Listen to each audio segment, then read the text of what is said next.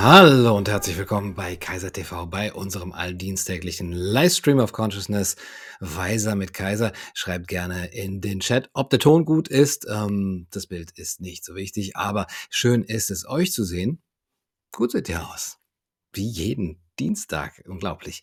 Wie macht ihr das? Heute werde ich tatsächlich einen Blick in äh, den Chat werfen, in die Kommentare. Also, herzlich willkommen. Herzlich willkommen, Jan. Schön, dass du da bist. Und auch alle anderen, ähm, die jetzt hier gerade, wo auch immer ihr seid, von nah oder fern, sich bemüßigt fühlen, den Dienstagabend vielleicht auch nicht anders äh, verbringen können, als mit unserem Weiser mit Kaiser Livestream Herzlich, herzlich, herzlich willkommen.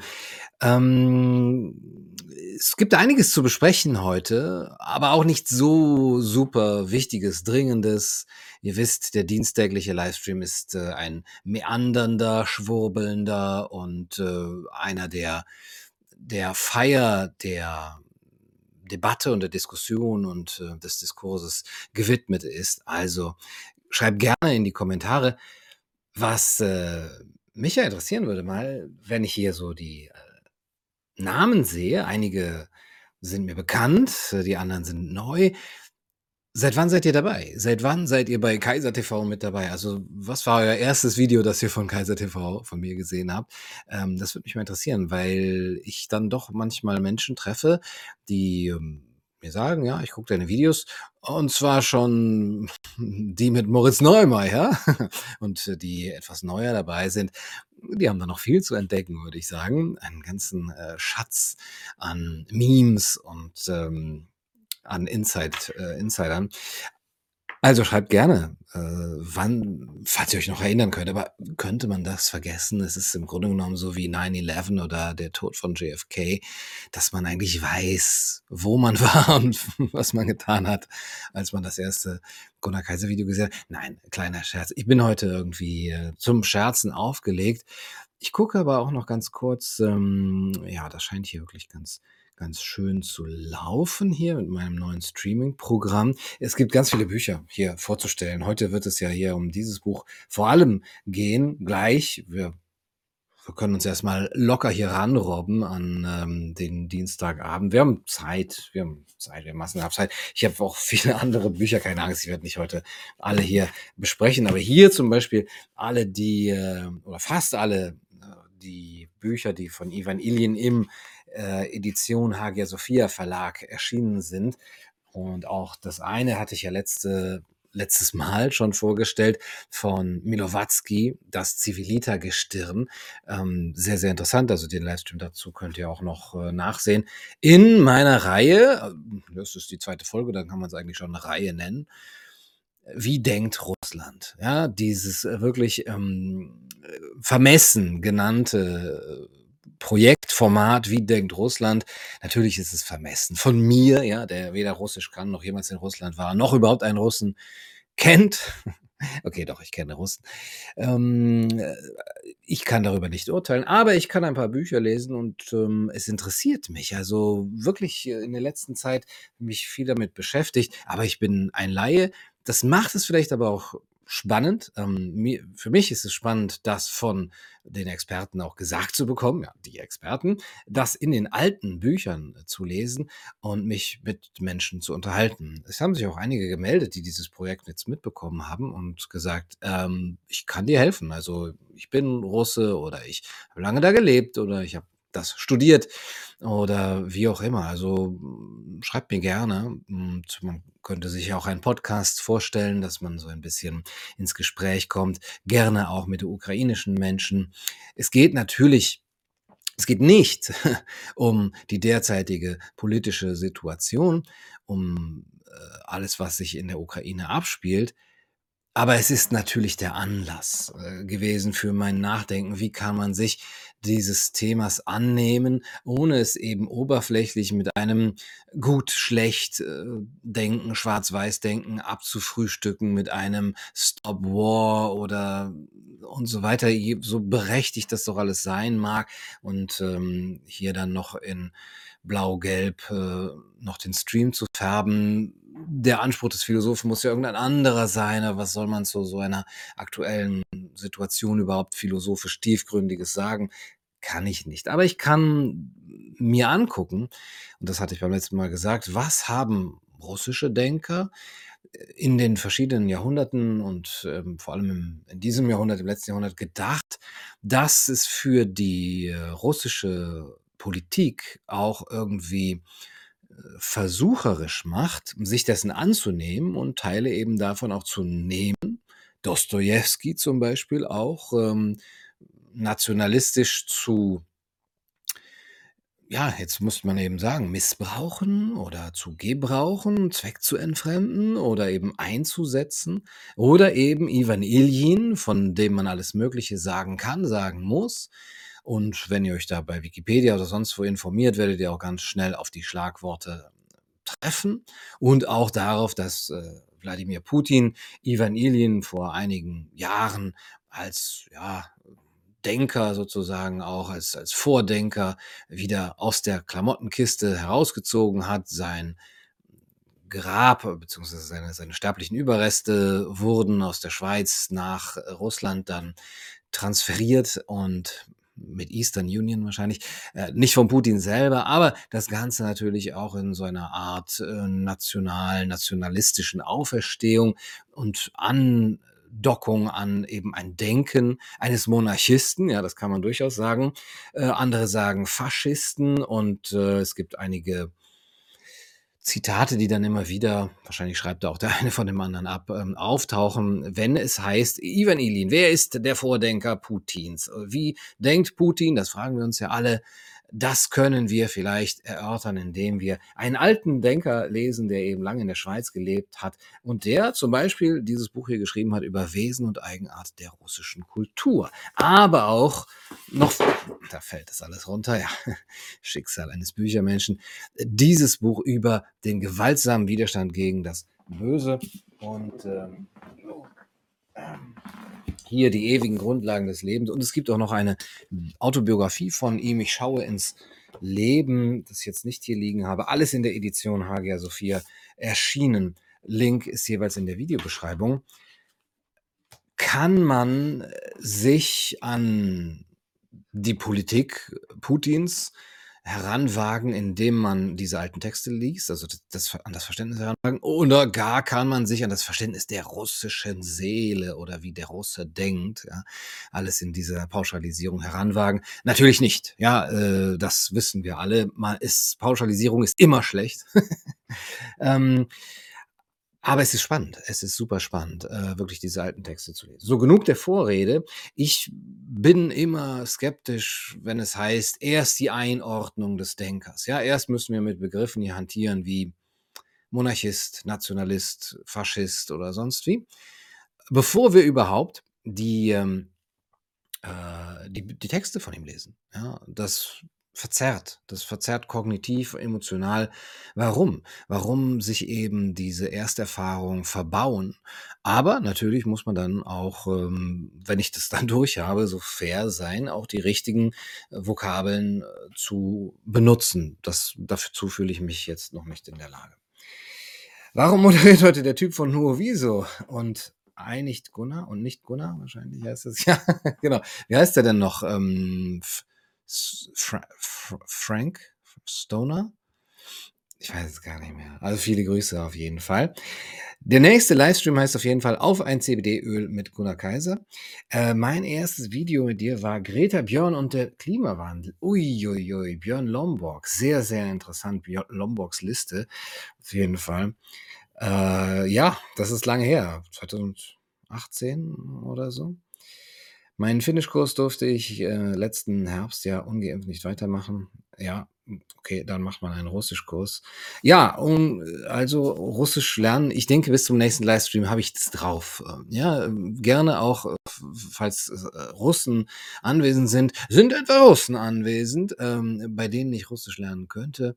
Also meldet euch. Alles, was der Völkerverständigung dient, ähm, ist natürlich ähm, hier willkommen. Fühlen Sie sich eigentlich geliebt, war mein erstes Kaiservideo. Das hat der liebe Raphael Bonelli ja von, also das durfte ich bei ihm erst veröffentlichen. Vielen Dank nochmal, lieber Raphael. Und ähm, an einem See während eines Ganges, während eines Ganges äh, in Indien? okay. Fühlen Sie sich eigentlich geliebt? Hier noch, noch mehr.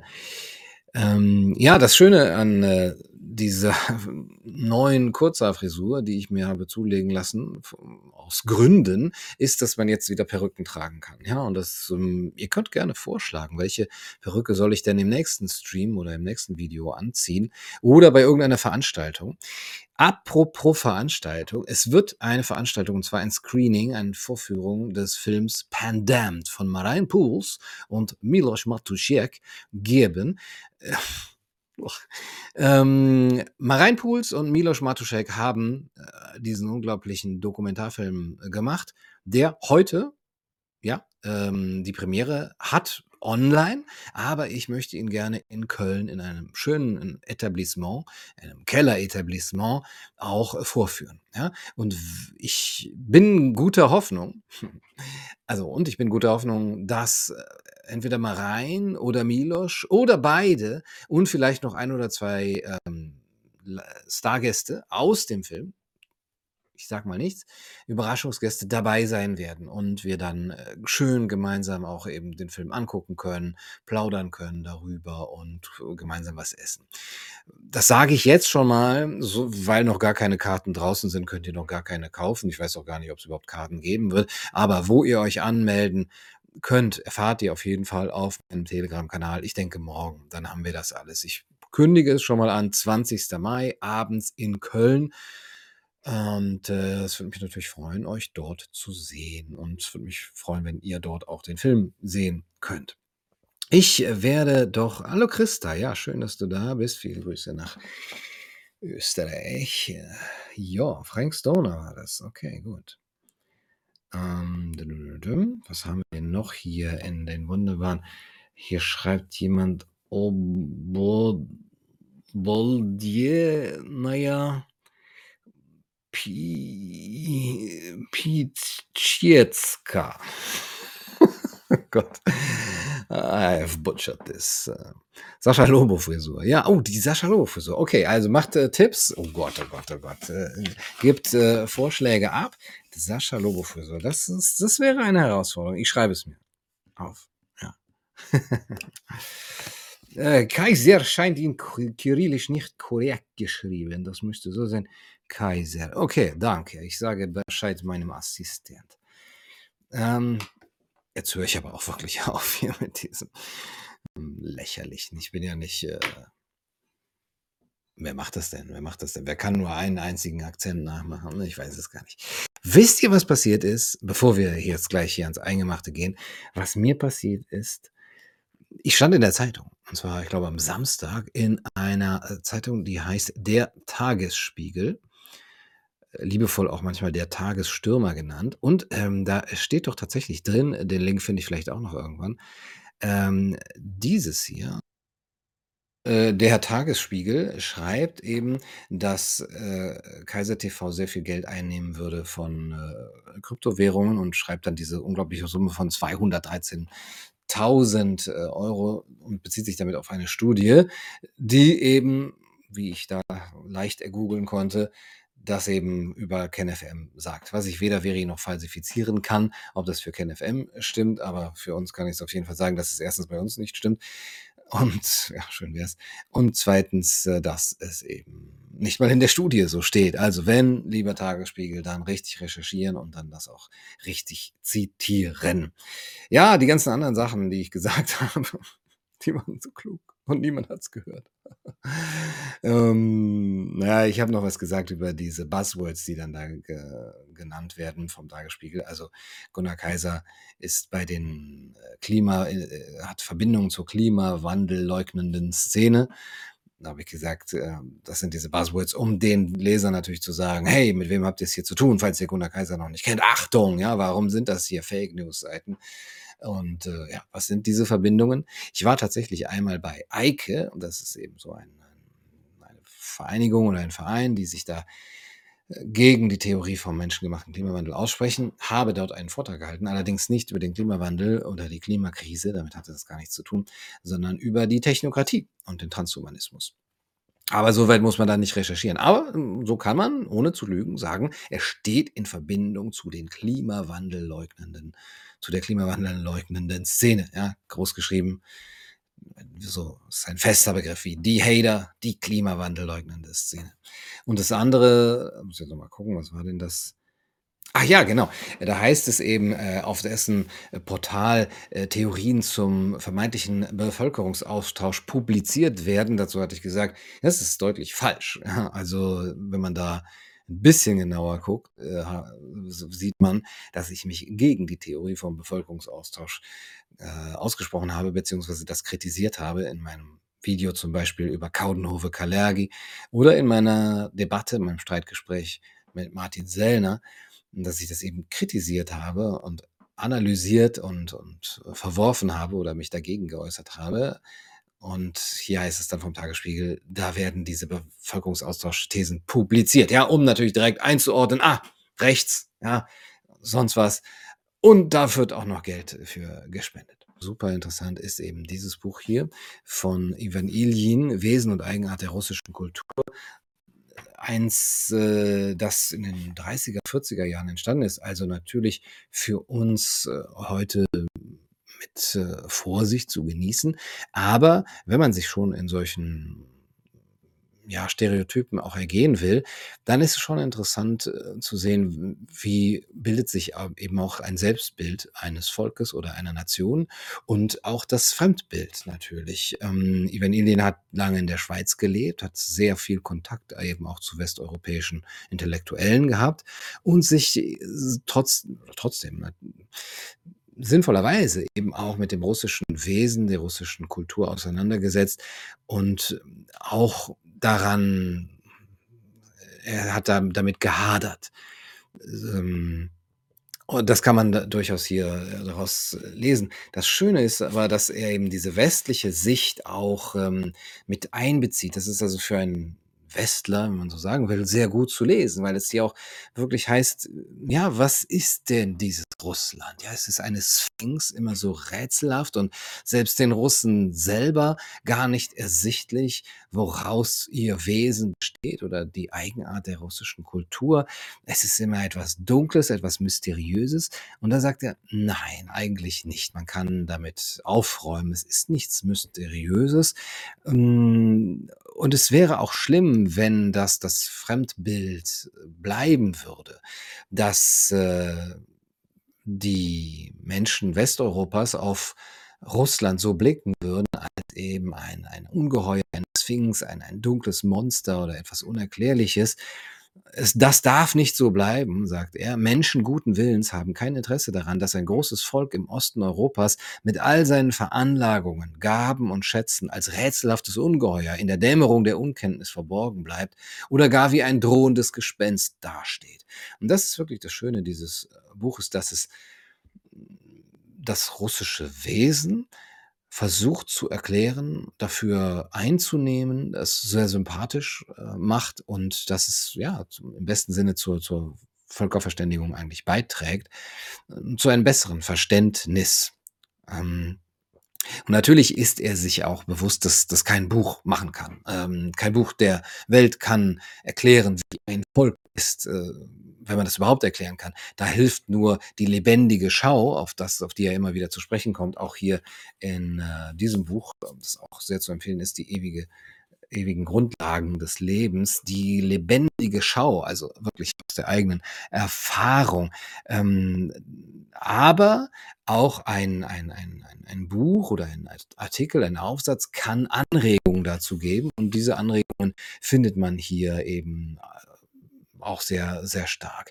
Also, die Eigenart, die Kraft, den Reichtum eines Volkes hier, den russisch des russischen Volkes mit zu äh, mitzubekommen und darzulegen. Was ist das russische Wesen? Er schreibt: „Ich kenne den schöpferischen Akt meines Volkes und lebe in ihm als Mensch und Forscher.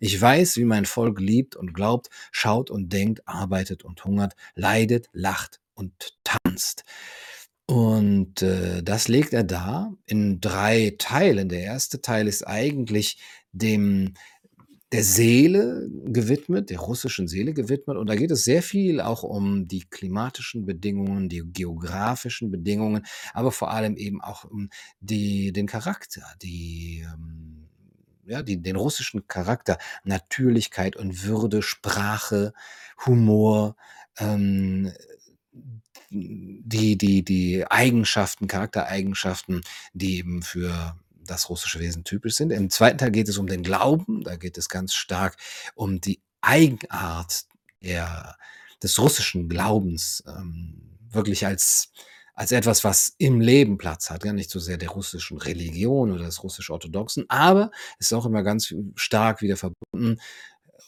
hm, russisches Wesen, russisches Volk, russische Nation und äh, christliche Orthodoxie, russische Orthodoxie sind, äh, ganz stark miteinander verwoben.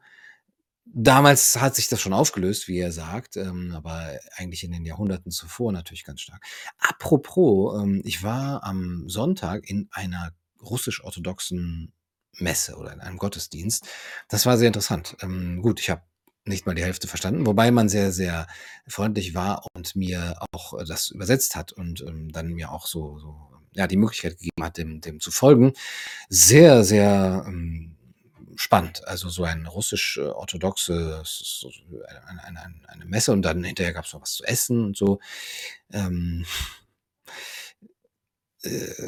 also, herzlichen Dank auch noch mal für die Einladung und, äh, ich kann euch das nur empfehlen. Geht mal dahin. Das kann man ja im Internet, äh, finden, wo wo das ist. Was, glaube ich, sehr schwierig ist im Moment, ich weiche jetzt hier 'n bisschen ab von meinem nicht vorhandenen Skript. Für die orthodoxen Gemeinden, äh, sind, äh, die Konflikte, die jetzt natürlich auch über den Ukraine-Konflikt auch do da rein, ja, nicht mal getragen werden, aber da dadurch, dass jetzt eben dann auch ukrainische Flüchtlinge, äh, hierhin kommen, in diese äh, in diesen Gemeinden aufgenommen werden, wie kann man sich darüber verständigen? Dann muss man das vielleicht ausblenden oder so. Ich weiß nicht, das halte ich für 'ne sehr, sehr schwierige Aufgabe, ähm, das zu machen, aber, ähm, das nur nebenbei. Und dann geht es eben ganz stark um den geschichtlichen Werdegang hier in Iwan Iljins, äh, Buch. Da geht es um die geschichtliche Aufgabe. Und das ist das, was ich so spannend finde. Äh, eben hat die russische Politik ein Interesse daran, und ich meine ja, äh, und auch eine gewisse Tradition, die eigene Leitlinien und das eigene Handeln in so eine Traditionslinie zu stellen im Sinne von: „Das ist eine geschichtsphilosophische Aufgabe, die uns als, ähm, Russen zukommt“, und das in einen großen Zusammenhang zu stellen. Und dann ist es, äh, erklärbar und plausibel, warum zum Beispiel ein Putin Bezug nimmt auf Iwan Iljin, ähm, und zum Beispiel, wie man liest, seine Schriften den russischen höheren Beamten zukommen lässt und sagt: „So, das ist, äh, unsere Leitlinie.“ Denn da steht einiges drin über die geschichtliche Aufgabe, die geschichtliche Tragik, dass die nationale Zähigkeit, ja, der Russe als ein durch Klima und, hm, geografische Verhältnisse zur Zähigkeit erzogener Mensch, das geschichtliche Erbe und so weiter. Also, das kann ich alles hier gar nicht darlegen. Das ist zwar ein schnell zu lesendes Büchlein, 160 Seiten knapp, aber ich kann's wirklich jetzt auch nur zur eigenen Lektüre empfehlen. Was wirklich schön ist auch und auch zitierbar, also, wie gesagt, im ersten Teil geht es um Natur und Klima, den Raum, die flache Ebene, die Flüsse, der Boden, die Bodenschätze, die Wälder und eben das das Klima. Da sagt, äh, zum Beispiel, was die Wälder angeht, Iljin: „Demgegenüber ist der Großrusse, der“ also, das ist jetzt gegen den gegen den Stadtmenschen. „Der Großrusse ist, ähm“ Moment, jetzt habe ich hier die „der geschichtlich den Staat und seine Einheit in Geduld und Ausharren geschmiedet hat, Waldmensch. Bevor er ackern kann, muss er lichten und roden. Bevor er in seine Wälder geht, muss er wissen, ob und wie er herauskommt.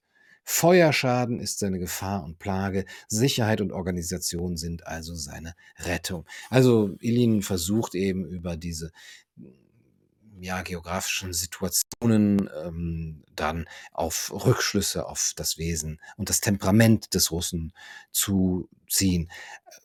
letztendlich geht es dort auch sehr viel um Individualismus, ja? Ähm, und zwar nennt er das einen ausgesprochenen Meinungsindividualismus. Ähm, die die Russen sind ein freiheitsliebendes Volk. Sie wollen kein Joch ertragen. Sie sind gastfreundlich, gutmütig und herzlich und treu und behandeln ihre Sklaven und Kriegsgefangenen gut, neigen aber zu einem ausgesprochenen Meinungsidi Individualismus, einigen sich schwer und verstehen nicht gut, sich abzufinden.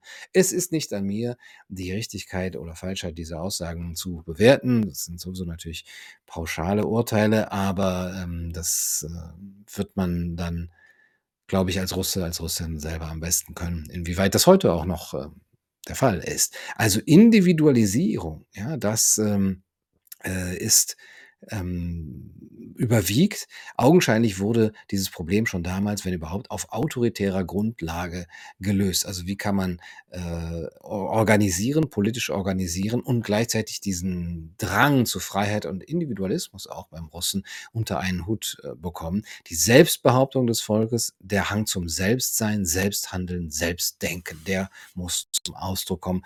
Und dann gibt es 'ne schöne Stelle, die ich gerne zitieren möchte. Also, geht hier das ist wirklich schön, also, um das Temperament, wie es sich gebildet hat an dem Klima, am Rhythmus der Jahreszeiten.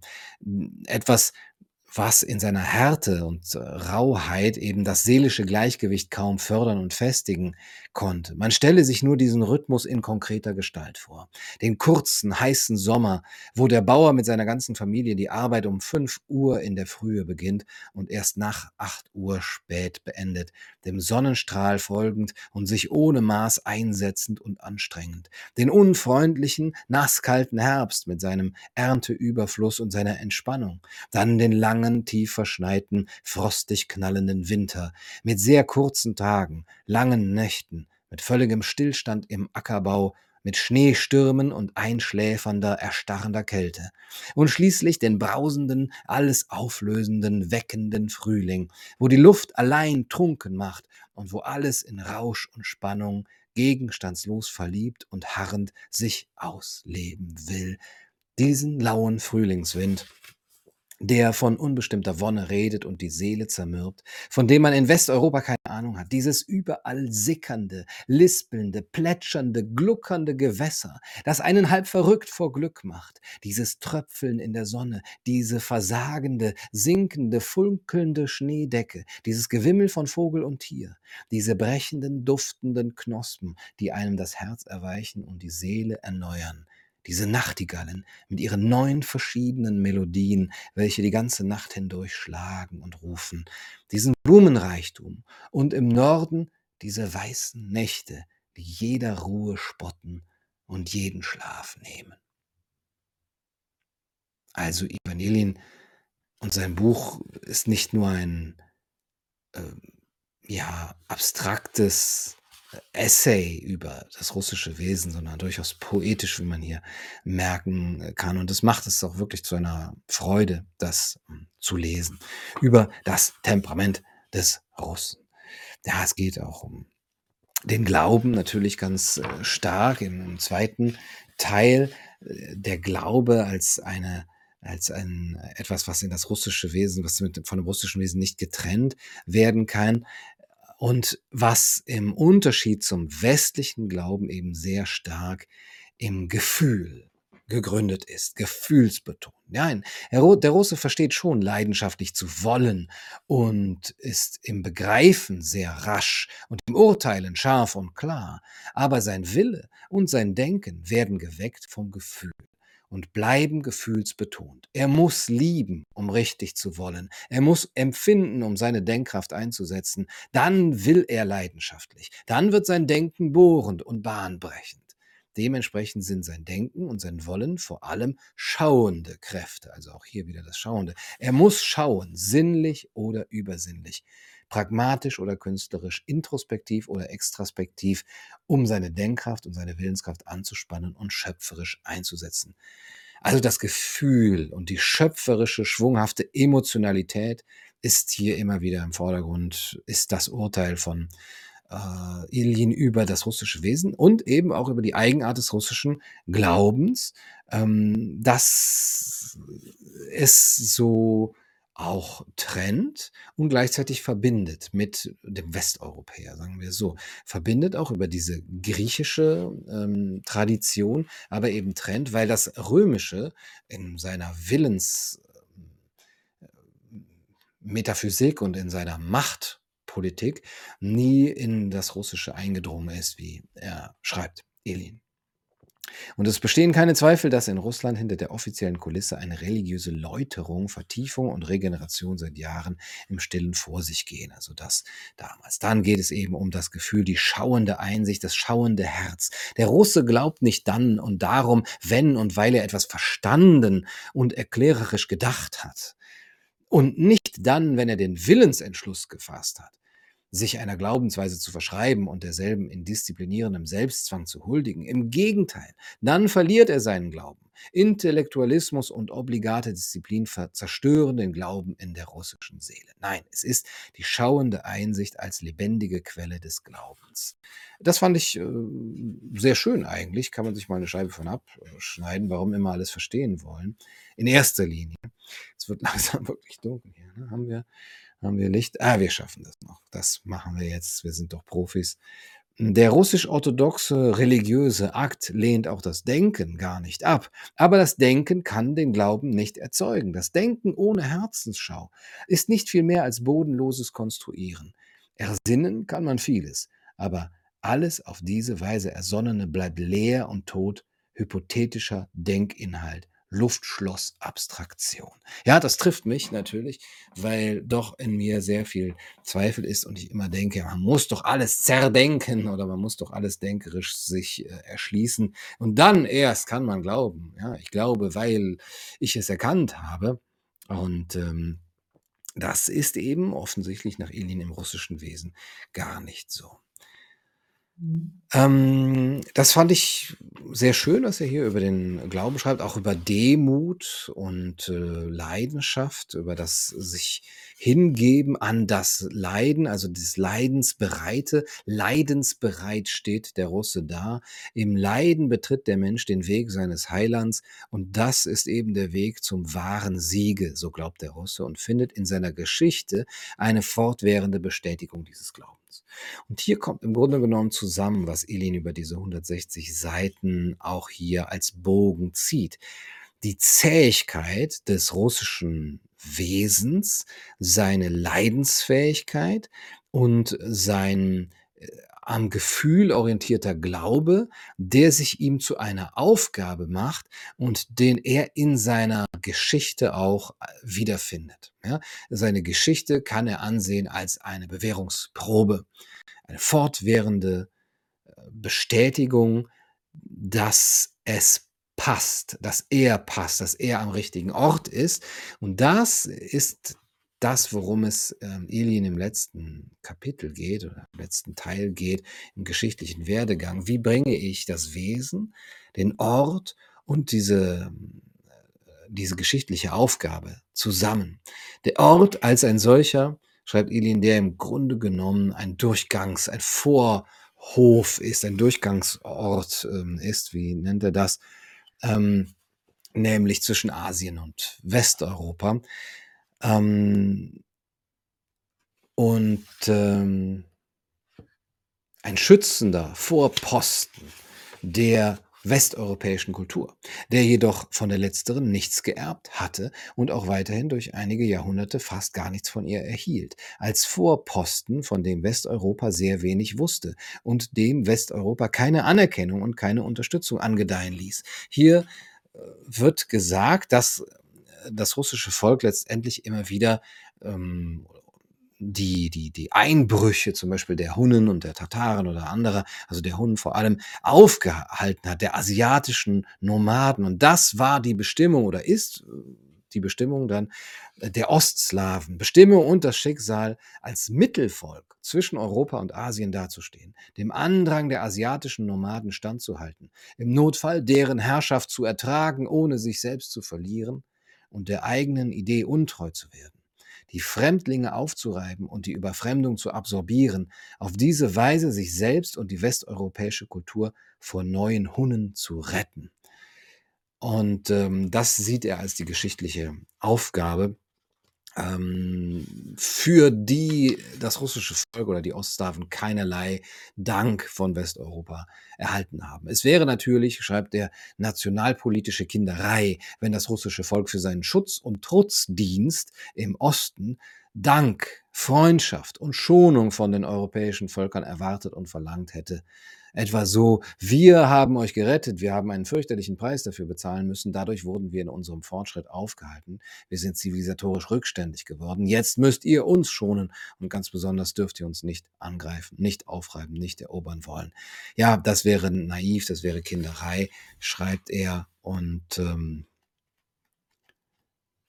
die restlichen kleinen ähm, Kapitel, die würde ich tatsächlich euch auch an, angesichts der fortschreitenden Zeit zur Lektüre auch äh, empfehlen. Da geht es dann um die nationale Zähigkeit, also dieses, diese Leidensbereitschaft und auch die Fähigkeit, das, äh, das auszuhalten, Geduld und Opfer zu bringen. Ähm, dann vor dieser geschichtlichen Aufgabe, die sich ganz stark mit der geografischen Position, dem Klima und so weiter verbindet. Das ist es im Grunde genommen, worum es Iljin geht. Und das ist es auch, was es so anschlussfähig macht für heute. Zu sagen, ja, wir haben diese Aufgabe, wir, sie ist auch mit ähm, dieser sagen wir, äh, völkischen, ja, da kann man jetzt sagen, völkischen DNA irgendwie verbunden, die wir als Russen haben. Und deswegen müssen wir auch dieser Aufgabe nachkommen. Und äh, das kann man natürlich prima zur Rechtfertigung von Kriegen, auch von äh, Angriffskriegen oder von Invasionen äh, her heranziehen. Also das alles ist natürlich sehr intellektuell. Zum einen ist es eben sehr schön geschrieben und es ich habe keine Ahnung, aber ich kann nicht umhin zu vermuten, dass da sehr viel Wahrheit drin ist, auch über das russische Wesen.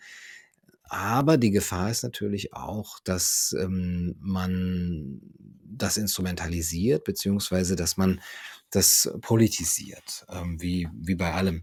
Wir müssen das nicht unter diesem Gesichtspunkt lesen. Wir können das auch so lesen, dass es natürlich auch eine gewisse Sehnsucht gibt. Also einiges ist hier ähm, das könnte eins zu eins aus einem Text der Nationalsozialisten von 1900, weiß ich nicht, 36 stammen. Ein, ein, ein erzieherischer Text oder so in einem Schulbuch vielleicht. Ähm, es ist sofort festzustellen, dass Russland, also dann ersetze halt, durch alle diese Epochen eine eigenartige und einheitliche Lebenslast und Problematik zu tragen hatte und dass diese Lebenslast und Problematik Kräfte und Fähigkeiten von dem Volke verlangten, deren Entwicklung und Stärkung durch die Geschichte selbst aufs äußerste erschwert wurden und so weiter und so fort. Ähm, also diese, diese Texte oder Versatzstücke kennen wir aus der Geschichte. Und äh, ich kann mir vorstellen, dass es eine gewisse Sehnsucht auch gibt, ähm, auch in dieser nationalen Einigung und hier eine, eben eine nationale Aufgabe zu haben und eben sich ja, unter, unter einem Dach zusammenzukommen und ähm, dafür auch zu kämpfen und sich auch damit identifiziert zu sehen. Ja, stimmt es nicht? Wir sind die Leidensbereiten, wir sind die Zähen, wir sind die, die sich aufopfern und das ist unsere Eigenart und die finden wir hier wieder. Und daraus äh, ziehen wir auch gewisse ähm, Pflichten, ja, nationale Pflichten. Ähm, also ich kann mir vorstellen, warum Politiker solche Texte auch äh, verteilen beziehungsweise daneben heranziehen. Ja, jetzt ist es wirklich dunkel geworden. Es sieht ein bisschen gruselig aus, ehrlich gesagt. ähm, ich kann es ein bisschen heller machen hier. Und ähm, das war's äh, erstmal von diesem, von diesem Buch. Link ist der in der Videobeschreibung. Edition Hagia Sophia heißt der Verlag. Und es gibt, wie gesagt, auch noch ein paar andere Bücher von Ivan Ilyin, die ewigen Grundlagen des Lebens oder hier über den gewaltsamen Widerstand gegen das Böse, gegen jeglichen Pazifismus gerichtet. Letzte Woche, na, letztes Mal habe ich hier das vorgestellt, das Zivilita-Gestirn von Milowatzki. Und ähm, es gibt noch ein Buch, das mir aber auch darunter gefallen ist. Richtig, da ist es. The Russia Anxiety, das werde ich vielleicht als nächstes vorstellen, von Mark B. Smith. Und vielleicht war das dann unsere äh, russische Serie. Ähm, müsst ihr sagen, ob euch das gefällt, ob euch das interessiert und ob ihr da noch mehr wollt. An alle, die ähm, ukrainischen Ursprungs oder russischen Ursprungs sind oder sich gut auskennen, meldet euch gerne bei mir, wenn ihr teilnehmen wollt am Podcast, einfach Gesprächsteilnehmer sein wollt. Ähm, würde mich interessieren, eure Sicht äh, darauf, jeglicher Ideologie bar. Wir sind da ja nicht voreingenommen. Buchempfehlung? Ja? Okay. Clemens Aweis neues Buch. Gerade angekommen bei mir und schon empfehle ich es.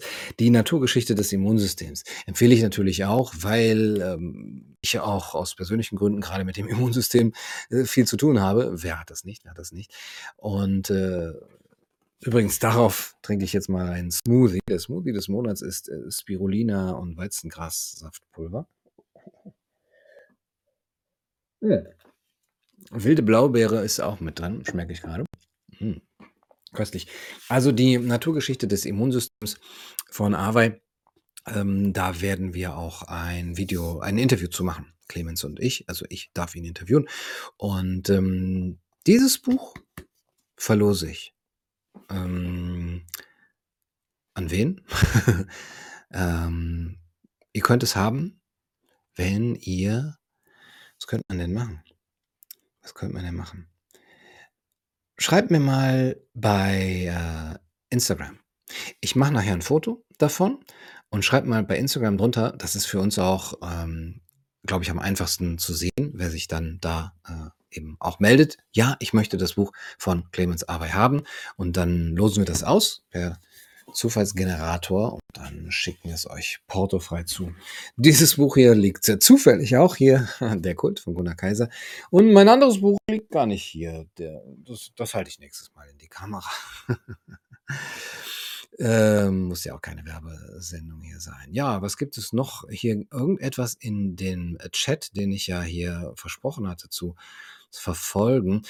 Ich weise nochmal hin auf die Veranstaltung 20.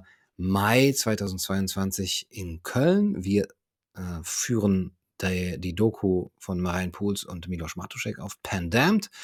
Sehr, sehr spannend auf jeden Fall. Das nächste Video auf Kaiser TV kommt am Samstag. Ich glaube immer noch auf dem Zweitkanal, also auf diesem Kanal hier, Gunnar Kaiser Live, weil wir ja auch von YouTube wieder gegängelt wurden für zwei alte Videos, äh, die nicht im Rahmen der zulässigen Meinungsfreiheit sich befanden. Und deswegen sind wir dort äh, gesperrt und haben einen Strike bekommen. Ich kann also auch dort nichts hochladen, keine Livestreams machen. Deswegen wird auch die, das Video, das Interview mit Jochen Kirchhoff über sein neues Buch, Der Kosmos, erscheinen auf Gunnar Kaiser Live. Also auf diesem Kanal, den ihr gerne abonnieren könnt. Ähm, und den nächsten Livestream machen wir auch hier. Und machen wir auch am Samstag. Und zwar wie immer auf äh, Instagram am Samstag um 11 Uhr.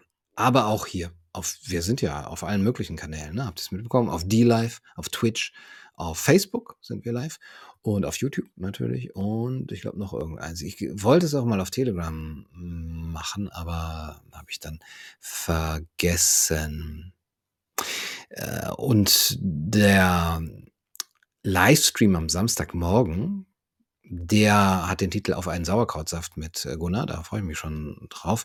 Der wird, wie gesagt, auf allen Kanälen gestreamt, vielleicht auch irgendwann auf Odyssey, Rumble und Getter und Clubhouse und Twitter. Aber ich werde vor allem Bezug nehmen auf die Kommentare im Chat auf Instagram, weil ich es dann da ganz gut lesen kann. Also wenn ihr könnt es überall gucken, aber wenn ihr euch beteiligen wollt, eben kommentarmäßig, chatmäßig dann gerne auf Instagram da. Ja? Und eben, wenn ihr den Awei haben wollt, auch auf Instagram unter dem Post mit dem Cover einfach sagen, ich hätte das Ding gerne. Ähm, was gibt es in den Kommentaren? Habe ich irgendwas äh, übersehen? Georg Schütte schreibt, Hallo Herr Kaiser, ich habe Sie früher nur ab und zu mal geschaut. Okay, da lese ich gar nicht weiter. Warum soll ich so ein Diss Nein, natürlich. Aber dennoch möchte ich Ihnen gerne viel Kraft wünschen. Danke. Dieses dennoch ist mir nicht ganz ersichtlich, inwiefern das ein Gegensatz sein muss. Man kann ja jemanden ab und zuschauen und ihm trotzdem viel Kraft wünschen. Ihre Haarpracht vermisse ich ehrlich gesagt ein bisschen. Also da habe ich mich ja doch heute ein bisschen ins Zeug gelegt, aber es ist natürlich zu dunkel.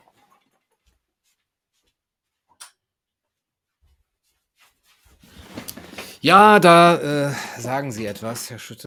Haarpracht, Haarpracht. Da ist der Mann und wahrscheinlich die Frau ja da auch schon, äh, sehr in ihrer Potenz und in seiner Potenz, ähm, beschnitten, wenn es, äh, an die Haare geht. Also, die Geschichte von Samson, nicht der von der Sesamstraße, äh, hat doch auch seine Hintergründe, ne? Äh, ihre Hintergründe. Ähm, aber bei einigen kommen die Haare wieder. Bei anderen nicht. Na ja, aber alles loslassen, ne? Loslassen ist das Thema wirklich. Ähm, Immunsystem loslassen, Haare loslassen, ähm, Identität, äh, loslassen, Geld, äh, loslassen, Kryptowährungen loslassen, ähm, Chancen auch loslassen und, äh, ja, wer loslässt, hat beide Hände frei und dann zu gucken, was bist du dann noch wert? Äh, da in dieser Hinsicht erzähle ich ja immer gerne meine einzige, bisher einzige äh, Erfahrung mit, ähm, Brownies, Hash Brownies.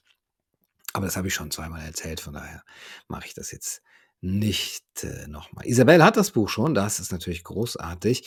Äh, wenn ihr in die Kommentare etwas schreibt, was ich lesen soll, ist es eventuell ganz gut, meinen Namen davor zu schreiben, weil ich nicht weiß, ob ihr euch aufeinander bezieht oder mich jetzt hier ansprecht. Wo ist der gestrikt worden? Ja, auf YouTube natürlich, ja, genau. Ähm, danke, Herr Kaiser, dass Sie auch angesichts der schwierigen Umstände weitermachen. Ja, es macht mir Spaß. Also, vielen Dank, Herr Munzer, ähm, für die Wertschätzung. Ja, es macht Spaß. Es macht doch Spaß, eure eure Mails zu lesen und und so. Florian, schön, dass du da bist. Ähm. Brauchst dich nicht mehr rasieren. Ja, das vermisse ich auch sehr, ja. Ähm, wenn's mir danach ist, schaue und höre ich Kaiser und Wernli, viele Grüße bitte, manchmal auch Küppersbusch. Das gefällt Küppersbusch, gibt's den noch? Hare Krishna, ja, genau. Heilung ist wichtiger als Haare, die Matte kommt bestimmt wieder. Ja, genau. Ja. Aber habe ich schon gesagt, dass Milos Matteweg auch, äh, vielleicht bei der ähm, bei dem Screening unseres Films, also seines Films, seines eigenen Films dabei sein wird? Äh, Milos Matuschek, pardon, pardon. Ähm, das würde mich sehr, sehr freuen und, ähm, ja, ich habe das jetzt angekündigt. Jetzt muss man natürlich so sagen: „Wo sollt ihr euch denn melden?“ Also, am besten ist es wirklich, ihr wartet bis morgen. Auf Telegram, hm, kündige ich das groß an, wo es ist, wie man sich, äh, da, äh, anmelden kann. Ähm, und dann kommen alle weiteren Informationen. Liegt der Wert wirklich in dem Materiellen? Haare, Geld? Ja, das ist irgendwie begging the question, würde ich sagen, ne? Küppersbusch gar nicht mal schlecht. Okay, okay. Denkt daran, dieses schöne T-Shirt ist nicht von mir, obwohl ich es echt was heißt obwohl, ist auch wieder kein Gegensatz. Ich finde es echt sehr schön, hat mir jemand zugeschickt. Great Respect, kann man, glaube ich, auch irgendwo bestellen. Aber ihr könnt auch natürlich mein Merchandising bestellen auf gunnarkaiser.com und, ähm, dadurch auch den Kanal ein bisschen unterstützen. Ähm, wir haben ja jetzt einige Interviews auch wieder geführt, ähm, was mich super gefreut hat, ja, auch wieder auf Achse sein zu können, mit dem Team filmen zu können. Wir waren in Berlin, wir waren in Potsdam und, ähm, das war sehr, sehr schön, auch die Leute zu treffen, also dann die Interviewpartner zu treffen, Jochen Kirchhoff, Paul Brandenburg, Jens Fischer-Rodrian. Und, äh, wir haben eine Schamanin interviewt. Ähm, das wird besonders spannend, glaube ich. Ähm, das alles kostet, äh, natürlich, äh, und zwar nicht so knapp, ne? Die ja, den Witz habe ich verpasst jetzt eigentlich, ne? Das Filmteam frisst mir die Haare vom Kopf mit seinen Ansprüchen. Nein, ist es natürlich überhaupt nicht. Die machen alles nur für die Luft und die Liebe. Aber die Luft wird immer schlechter und deswegen nehmen sie jetzt auch Bitcoin. Aber ihr könnt es weiterhin unterstützen. Wenn ihr dem Tagesspiegel eins auswischen möchtet, gerne auch auf Bitcoin oder andere was habe ich eigentlich alles? Das hat ja diese Studie nicht rausgefunden, ne, was ich noch für für Möglichkeiten habe. Ich glaube, ich habe Bitcoin Cash, Dash, Ethereum, Monero, alles Mögliche. Jojo. Äh, aber ich habe auch ganz normales Fiat Money. Ähm, alles in der in der Videobeschreibung. Aber schön ist es tatsächlich, wenn ihr entweder meine Bücher kauft oder auch, ähm, die die Merchandising-Sachen. Kommt auch alles an. Ja.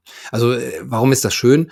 Letztendlich, äh, hat man dann was davon, ne? Also, gut, man hat auch was davon, vielleicht von den Interviews, ne? Und dass die auch in, wie ich wirklich sagen muss, qualitativ hochwertigster Qualität ähm, auch gesendet werden können. Und damit meine ich jetzt eben nicht den Inhalt, wobei alles, was von den Gesprächspartnern kommt, natürlich qualitativ hoch höchstwertig ist, sondern ich meine eben die ganze Kunst, die dieses tolle Filmteam da auch ähm, wöchentlich, regelmäßig und das jetzt schon seit mehr als anderthalb Jahren abliefert. Wie habe ich den Satz angefangen? Ja, also das, das ist wirklich ganz großes Kino im wahrsten Sinne des Wortes. Ja, das Merchandising ist top, Qualität, schreibt Florian. Okay, das, ähm, das freut mich. Dankeschön für, für das Lob. Und ähm, was gibt's noch zu sagen? In den Kommentaren kommt jetzt gerade nichts. Äh, ach doch, hier. Was wirst du jetzt als Kampfsport machen? Ich glaube, ich werde mich für Wing Chun oder ähm, für Kendo entscheiden, beziehungsweise irgendeine Stockkampfsportart. Beides fand ich wirklich sehr schön. Äh, Wing Chun ganz gut, wenn man seinen Stock mal gerade nicht dabei hat. Ne? Wenn es jetzt wirklich ernst wird auf der Straße und es kommt irgendwie ein Tagesspiegelredakteur vorbei. Hat er da jetzt für, zum Gewaltraum? Das war ein Scherz. Hm, Chun ist ja auch zur Verteidigung eben äh, gedacht. Und man, wenn man seinen Stock nicht dabei hat, ist das vielleicht ganz gut. Aber von der Ästhetik ist, ist ja auch Kendo und sind diese Stockkampfsportarten wirklich, wirklich schön. Ich glaube, das würde mir liegen. Und äh, außerdem kann man es hier in der Nähe auch lernen. Hoffentlich mit Maske und nur für Geimpfte. Um die russische Seele kennenzulernen, lernt man am besten Russen kennen. Ja, meldet euch gerne bei mir. Jemand hat mir schon geschrieben, ich schreibe auch zurück gerne. Ich habe das Gefühl, dass die Beiträge auf Patreon bei von der Unmoral der Moral stehen geblieben sind. Ähm, ja, also durch mein stressfreies Leben habe ich weniger gearbeitet tatsächlich und deswegen äh, gibt es auf Patreon ein bisschen weniger. Ähm, ja, mach mir nur Stress. was soll schon was schiefgehen? Aber da kommt äh, sicherlich auch bald wieder. Kein Fiat Money, sondern Ferrari Money. Sehr schön, Florian, hat einen Clown gefrühstückt. Ja, Fiat ist ja die Abkürzung für Ferrari in anderen Tonarten. Ich weiß es, ich weiß es nicht mehr. Der Ferrari des kleinen Mannes. Ne? Um die Tagesschau-Redaktion zu verjagen, muss man nur die Maske ausziehen. Ja, ja. Nein, nein, alles gut, Idiot Flower, alles gut. Ich kann das. Äh, kann das mit Humor tragen. Martial Arts, ja, genau, der berühmte ähm, Sheriff, Martial Arts, äh, Freund von General Litter übrigens und ähm, Trip Hazard, der berühmte Privatdetektiv Trip, Trip Hazard. General Litter war ein großer Kriegsheld und äh, Trip Hazard war ein Privatdetektiv im England des ausgehenden 20. Jahrhunderts. Und die waren befreundet mit Martial Arts, glaube ich, ja. General Litter, General Public auch. Ja, es war sein Cousin, glaube ich, der auch äh, eben ein, ein, ein, äh, einer der Obersten im, im Heer war. Und dann gab es eben Trip Hazard, ein ganz gerissener Haudege, Haudegen, Haudegen. Und der hatte zwei äh, Freundinnen, die waren Schwestern und die hießen mit Nachnamen Beach. Und zwar Sandy Beach und Stony Beach. So, das war's jetzt an Wortwitzen. Ja, ja, ja. Tagesspiegelredakteur hat kulturelle Aneignung notiert. Richtig, habe ich heute übrigens schon was äh, zu meinen Haaren gesagt. Cultural Appropriation. The window of opportunity ist gerade offen. Jemen und Afghanistan verhungern, aber wen juckt's? Ja, eben diese, na gut, gehen wir nicht wieder ins Politische. Don't get me started. Ich äh, wundere mich, warum mir unter dem Stream hier Harald Schmidt mit einer Hitler-Parodie empfohlen wird muss nun ich oder Gunnar sich Gedanken machen. Das hat alles nur mit deinem Algorithmus zu tun. Also mit deinen Sehgewohnheiten.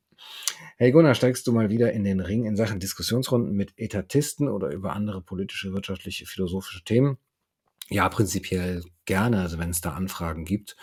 Ähm, ist jetzt im Moment nicht so mein, mein Hauptaugenmerk äh, darauf, aber klar, das schüttelt man ja aus dem Handgelenk. Aber Anarchia Omendi schreibt, Gunnar, kannst, kennst du das Buch Traumfänger von Marlon Morgan, glaube ich? Nein, kenne ich nicht. Traumfänger kenne ich, diese Dinger, aber das Buch kenne ich nicht. Ich würde gerne mal live bei einem Vortrag von Ihnen dabei sein. Ähm, Im Moment gibt's ja nicht so viele Vorträge, aber eben am Freitag, äh, in Köln am 20., ähm, würde ich auch vielleicht 'n kleinen kleinen also keinen Vortrag geben, aber 'ne kleine Einführung in den Film. Aber ich hoffe, dass weil's mir sehr viel Spaß macht auch, dass man bald wieder Vorträge machen kann, dass ich die machen kann, ja. Fehler in allen Teilen, Fiat, Dankeschön. Ja, ich hatte mal einen Fiat. Das war wirklich ein sehr, sehr schönes Auto. Ein roter Fiat. Und, ähm, ja, man musste tatsächlich den Techniker direkt, äh, mitnehmen auf'm auf'm Beifahrersitz. Jo. Da, da, da. Ja, Samstag live, äh, um zwan äh, um 11:00 morgens wieder Geschwurbel, also ohne Thema, einfach so wie hier jetzt eigentlich. Ja gut, heute hatten wir 'n bisschen Thema. Es tut mir echt sehr leid, ähm, dass das mit dem Ton eben nicht so gut geklappt hat, aber ich glaube, ich habe erklärt, worum es mir da ging. Muss mal gucken, wie ich das in der Nachbearbeitung vielleicht rausschneide oder so. Das ist ja echt, ähm, peinlich. Kurze Frage, was steht denn da unten links bei dir im Bild auf Russisch? Ja, das ist Kyrillisch und soll Gunnar Kaiser heißen. Was Lustigeres ist mir da nicht, ähm, eingefallen. Wo hast du denn jetzt die Mütze her? Ja, von vom Mützenshop. Deine Version von Hermann Hesse „Eigensinn“, Erik Satie habe ich schon sehr, sehr oft gehört, ist toll. Ja, diese Gnossienne, glaube ich, äh, oder sind das die Gymnopädie von Satie, die sind seitdem also als ich das gemacht habe, waren die noch nicht so, hm, ausgelutscht, äh, aus abgehört durchgehört. Jetzt ist es ja bei jedem zweiten Video, was so 'n bisschen, hm, melancholischer ist und ein bisschen nostalgischer, wird das da eben gebracht. Aber ich finde es auch sehr schön, ja. Aber es ist echt 'n altes Video, ist, glaube ich, 6 Jahre alt. Ja.